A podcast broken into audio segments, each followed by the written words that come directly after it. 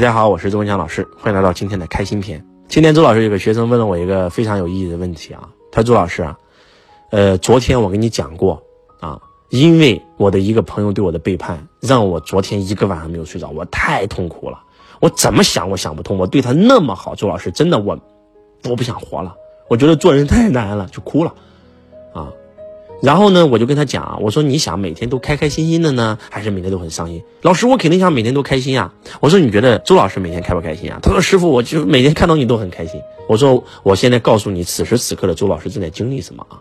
他说师傅你说吧。我说我告诉你，第一，周老师曾经的所谓的发小吧，然后呢，呃，借周老师钱，然后呢借了以后没有还，后来呢，他让他的家人又找我借钱，因为是发小嘛，这大家都是。这个邻里邻居的，对不对？他家人找我借钱，我也借了，也没还。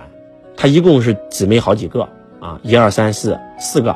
老大找我借钱没还，老二找我借钱没还，老三找我借钱没还。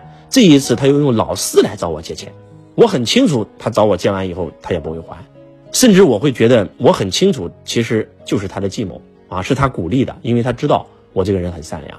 那如果说按照平常，那我也会很痛苦啊。我说，如果是这件事发生在你身上，你会怎么办？他说，那我就气炸了。我我说，那我再跟你说个事儿。我的一个弟子曾经呢，特别特别的尊重周老师，也特别特别的认可周老师，是真真正正的磕头拜师的。在他人生最低谷的时候，是周老师帮助他，然后呢，帮他还清了所有的负债，然后让他实现了财富自由。他对周老师也很感恩，一直对我很尊重。结果就在最近，因为他投了某一个项目，那么这个项目的话，是我极不认可的。这个项目的话，明明显显它是有法律风险，而且他要不断的拉拉更多的人头去投，甚至他会在周老师的这个啊平台里面拉一些学员去投。那我知道以后是一定是严厉制止的。我说一，你这样做是在从道上来讲，你是违背福报的。你这个项目将来崩盘了以后，你害了多少人啊？那这些人都会找你麻烦的，对不对？你是在做造业的事啊。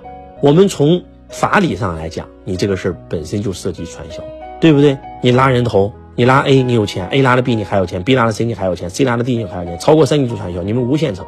你将来要坐牢的，要判刑的，这不是开玩笑的。如果你觉得对吧？这个师傅曾经帮了你，你是个穷光蛋，负债几十万，周老师帮你还清负债，帮你找到轨道，你现在年入过百万了，对不对？那你应该相信师傅啊。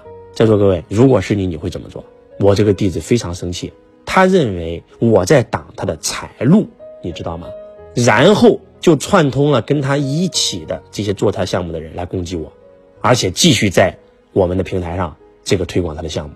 后来呢，实在没有办法啊，那我就说了，我说如果你这样的话，那师傅就真的就就非常的生气啊。如果是这样的话，可能这个以后上课我都不会通知你来上了。那师傅你是什么意思？我说如果说你还承认我是你师傅，你就应该听师傅的话，不要再做这些事情了。那意思就是说，只要当你弟子就不能干这件事，是吧？那不当你弟子就可以呗？那从今天起，我不当你弟子了，你再也不是我的师傅了。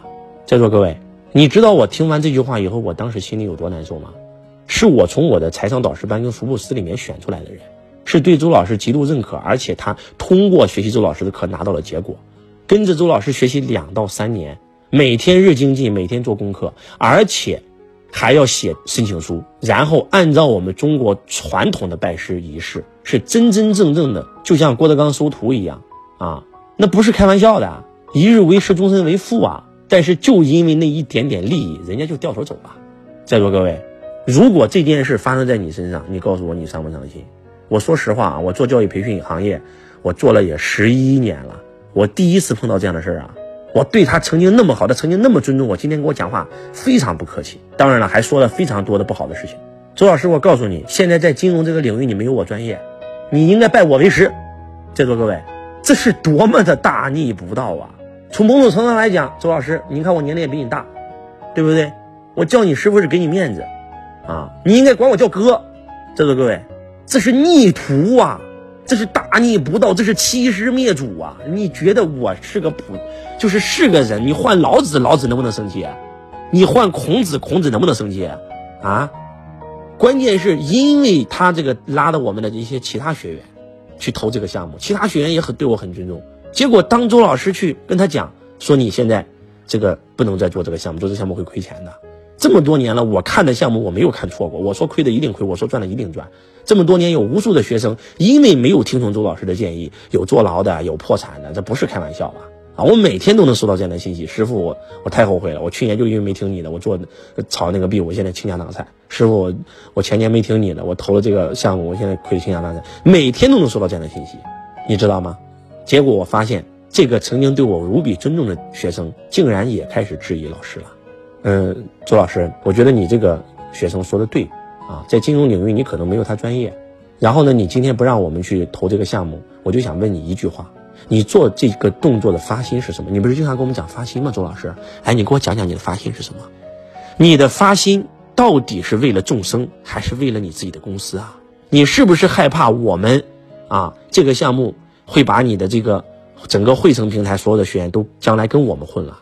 你是不是害怕这个呀？哎，你知道我当时心里什么感觉吗？那真的是仿佛被人捅了一刀的感觉啊！在座各位，那不是开玩笑啊！我的另外一个学生啊，也被他们拉着去做了。我说你这样，这个学生曾经无数次的跟周老师讲过，师傅，我可以为你挡子弹的，我真的太爱你了。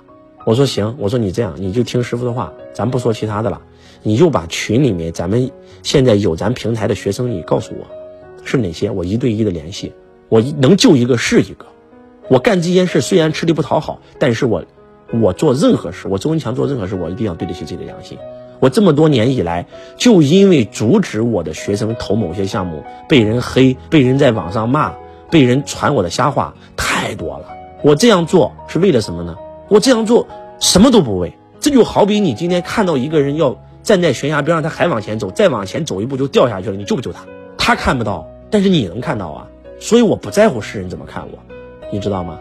在座各位，结果这个学生说了，说周老师师傅啊，是这样啊，就是说我不能出卖别人，我不能出卖别人，我觉得这样做的话是属于背叛。我说你曾经说愿意为师傅抛头颅洒热血，愿意为我帮我挡子弹的呀，今天你觉得我会找这些人麻烦吗？我知道哪些不是我们平台的，我管不了，对吧？是我们平台的学生，我一对一给他们把这个情况说明一下，我的要求不过分啊，不好意思不说。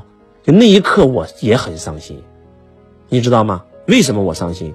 因为换一个角度，如果是我的学生，这个学生让我帮他忙，我跟你讲，我什么忙都都愿意帮他的。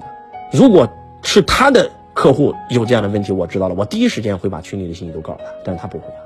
来，这件事发生在我身上了，我就问我这个学生，我说如果这件事发生在你身上，你会怎么做？他说那我就气坏了，我气的我就肺都给我气炸了。我说你知道我怎么做吗？他说师傅你怎么做？我说我顺其自然呀。我确实在给他们通电话的那一刻，我是很伤心的。但是，我通完电话以后，既然我改变不了，我就不管了。我能够就是尽人事听天命，我把这个事已经做到极致了。然后，既然挽回不了，那我就睡觉喽。我说，我告诉你，我创业十五年以来，我遇到太多的风风雨雨了。我出来社会这二十多年，我被人绑架过，我被人要挟过，我被人威胁过，我被人拿刀指着脖子过。我说。天大的事儿，睡一觉再说。就是有一张白纸，上面有一个小黑点，普通人就只会盯着那个小黑点看，所以就难受啊。但是我会盯着那个白的那个地方看，所以就开心呀。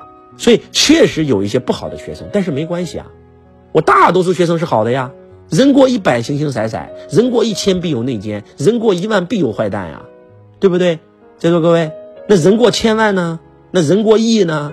那周老师的粉丝是过亿呀。对不对？人过一千都必有内奸，人过一万都必有坏蛋，人过一亿，你告诉我，那东西会有变态的，那会有恶魔的，对不对？但是，我永远看到那些好的部分啊，对吧？我一千个学生有一两个坏的，对吧？有有九百九十九个好的，那我怎么能不开心呢？我经常干这些吃力不讨好的事儿，但是在周老师过生日的时候，那么多的学生为了我的生日会操劳，为了我的生日会，对吧？一掷千金。说实话。那一刻，我觉得我对弟子这十年的付出是值得的，因为总有人懂，所以我每天很开心啊！我只看好的呀，对不对？我可以瞬间转念呀，我救他了，但是救不了他，那跟我没关了，对不对？那就自己承担呗，因为我知道亏了钱以后他会回来的，他会来认错的，因为太多这样的事每一年都在发生啊！我已经见怪不怪了，但是我依然会用我最大的热诚，冒着得罪人的风险去救人，但是能不能救得了不重要。我不在乎结果，我在乎的是过程，我在乎的是问心无愧。所以每天开开心心的活着，只想好的事儿。我是东强老师，希望你每天也能够像我一样开心快乐，爱你们如同爱自己。